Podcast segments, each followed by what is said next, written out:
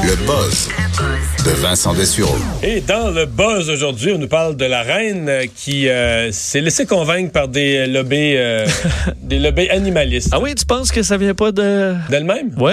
Non, pas. elle est la, la- Je veux dire, la souveraine, là. Oui, elle fait ce qu'elle veut. Oui.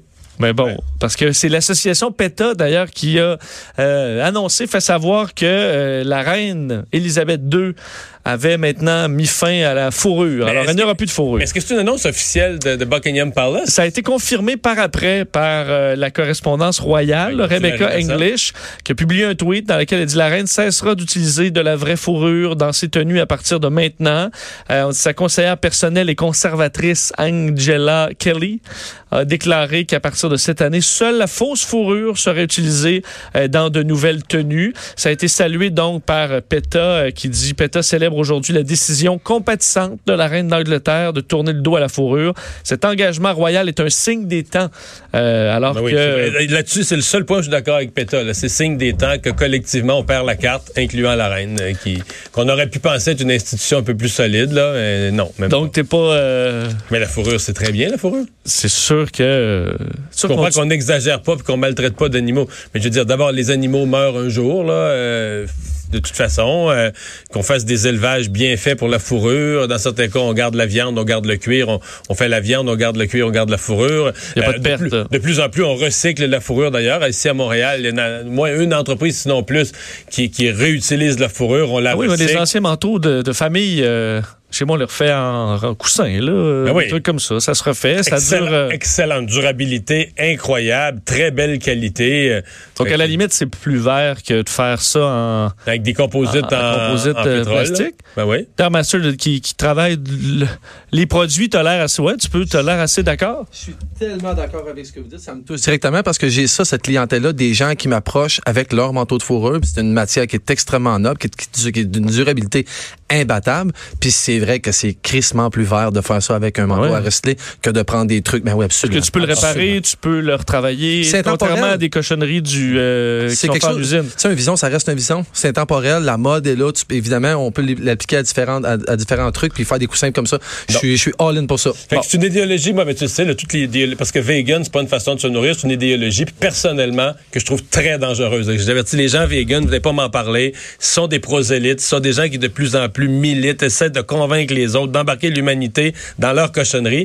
Et Je ne peux pas respecter ça, ça me choque vraiment. Mais il y a quand même une différence, c'est parce que reste que euh, pour euh, la nourriture, l'animal, on, le passe vite. Là. Je comprends qu'une une fourrure, euh, ça, ça, ça Ouais, peut- manteaux comprends. durent 100 ans. L'animal, on a quand même, on n'en a pas rien fait. là. Non, mais je veux ça fait partie de la vie. là. Les animaux sont là, les animaux existent. Fait que, que des gens se battent pour que l'élevage se fasse bien, qu'on traite les animaux correctement, qu'on les Qu'on fasse détruise pas des espèces, on en a fait. détruise pas euh, des espèces. Tout ça. Ah oui, effectivement, il y, a- il y a eu de la fourrure à une époque, on n'était pas conscient de la protection des espèces. Mais passer ça, euh, les gens qui travaillent comme euh, Ben, la reine avec un petit collet de fausse fourrure, toute, euh, là, toute frisée. ridicule, Là, ça- bon, Pas euh, le, le taux d'échec le plus profitable. Oui, j'adore. Il faut, il faut un certain taux d'échec. Oui, et je vous avais parlé il y a quelques semaines d'une étude qui disait que ceux, ceux- dans certains chercheurs, ceux qui s'étaient plantés en début de carrière avaient en général euh, de meilleurs résultats par la suite. Donc ceux qui avaient eu des échecs en début de carrière s'en tiraient mieux que ceux qui avaient juste eu du succès là, au il début. y avait une histoire qu'on racontait à l'époque à Silicon Valley. Oui. Pour les gens qui faisaient du capital de risque là, des- euh, au moment où on vraiment se développait la nouvelle technologie Silicon Valley, c'était une des choses qu'on vérifiait. Parce qu'il y avait, y tellement un roulement de nouvelles entreprises, puis ça se plantait. Puis si tu t'étais jamais planté, on était beaucoup mieux, beaucoup plus méfiant à te prêter. Parce qu'on se disait, ah, la première fois, c'est quasiment sûr qu'il va se planter. Alors que si tu t'es planté une fois ou deux, on va des écouter ton pièges, projet, euh, puis on va dire, ah, lui, il a appris, tu sais, il a appris de ses Bon. erreurs. puis- Mais la question, le taux de... Tu sais, si tu te plantes 90% du Non, fois, c'est pas bon. bon. Est-ce qu'il y a un taux là, euh, optimal d'échec? Euh, et entre autres, au niveau des, de l'apprentissage, combien de fois faut que tu te trompes pour pouvoir évoluer le plus vite possible vers un but? Et euh, l'Université de l'Arizona a fait un test avec des ordinateurs euh, qui font de l'apprentissage. Par exemple, l'ordinateur apprend automatiquement à classer euh, des, des points. Et euh, donc, elle va, avec essai et erreur, va en arriver à un résultat. Et là, tu essaies de voir combien. Si tu trouves une question, là, que, la, la- mettons, que l'ordinateur répond bien une fois sur deux, est-ce que c'est plus efficace que 7 fois sur 10 pour en arriver à un résultat parfait. Je sais pas si vous me suivez. Oui. Bon, en fait, En fait, et- c'est ça. C'est que le- parce le- qu'on comprend, pas, je vais te l'expliquer plus simplement. Non, mais c'est que de l'erreur, t'apprends ce qu'il faut pas faire à chaque fois. là. Exact. Donc, si tu fais, si tu- les questions sont, si c'est super difficile, tu te trompes 95% tu t'évolues pas vite. Si tu l'as presque 100% des fois, t'évolues pas vite non plus parce que t'apprends rien. C'est trop facile. Alors, le sweet spot, c'est 15% d'échecs. Donc, une note de 85 Alors, les professeurs. Ça veut dire que l'autre 15% que t'as raté, là, c'est, tu, tu vas le réétudier, tu vas le réapprendre. De tes erreurs, tu vas avoir appris comment ne pas le répéter. Exact. Et le, on, on- entre autres, ils ont transposé ça avec ceux qui cherchent des tumeurs cancéreuses sur des imageries de résonance magnétique. Où ça, c'est très compliqué. Faut que tu faut que t'envoies des milliers pour être capable de, De repérer des tumeurs. Alors, on essaie de voir combien faut que tu en montres à ton étudiant de très difficile, de moins difficile. Alors, on remarque que le taux, là, pour que ce soit le plus efficace, c'est qu'il faudrait que ton étudiant, il se trompe 15% des fois. Alors, le 85, alors tu essaies de juger ton niveau de, de difficulté pour en arriver là. Et c'est comme ça que ça va arriver le plus rapidement possible. De sorte que les professeurs aussi, votre moyenne que vous devriez rechercher, si vos étudiants sont ont autour de 85 c'est parce que vous êtes bien placé. Là. Alors, ils vont évoluer assez rapidement. Que les profs qui se trouvent bons parce qu'ils sont exigeants, parce qu'ils roulent à une moyenne de, de, de 50, de 60% ou 55% Là, ça apprend pas assez vite. Et si vous avez là, tout le Ça monde... veut dire que c'était trop difficile. Tout le si monde tout le monde a planté. 97, ben c'était trop facile. Le sweet spot, c'est 85 selon la science. Maintenant, tu sais que la science, Mario, Oui, on n'en discute on pas. n'en discute pas.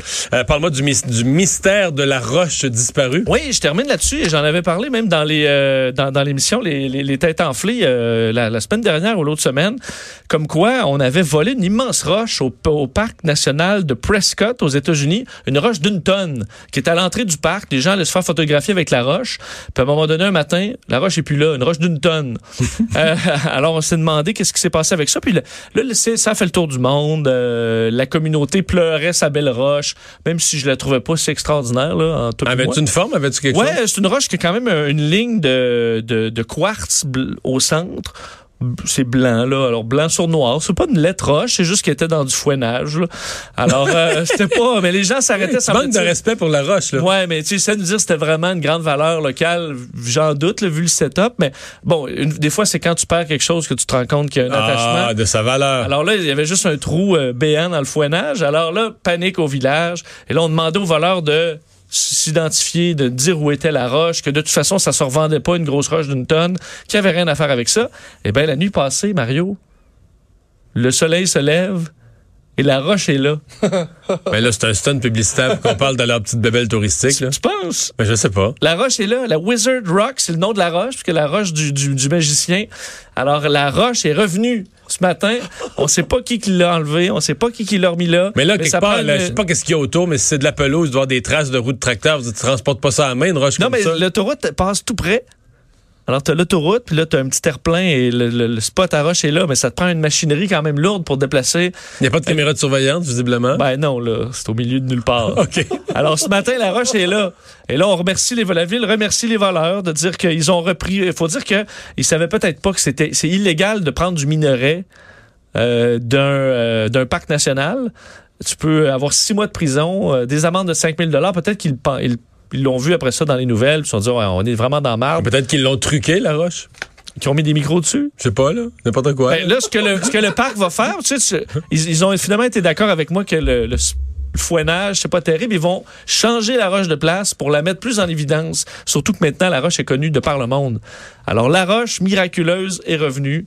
On pourra y arrêter, s'y arrêter pour un selfie dans les prochaines années. La roche du magicien. C'était à la forêt nationale Prescott. Mais c'est un stun publicitaire. Ils veulent faire parler Tu penses? Ouais, C'est de l'ouvrage, là? Mais non, je sais. Non, mais qu'est-ce qu'il dit? Tu, tu dis pas ça d'avance. Tout le monde, le monde Mais non, entier mais va se foutre de notre faire- roche volée. mettons, eux avaient voulu faire une publicité, là, qu'on en parle partout dans le monde, là. Oui. Ça aurait coûté, mettons, un million en budget publicitaire pour acheter de la publicité au Canada, au Québec, en Europe.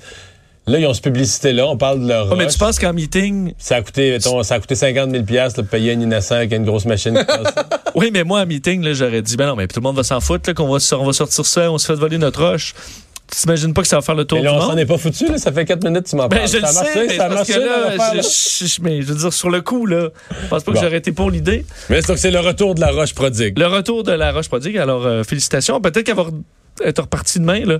Mais elle est là présentement. Mais si elle repart demain, là, on va penser que c'est vraiment la roche du magicien. Puis que... Oui, mais ben là, c'est le temps d'y mettre un, un GPS, un tracker.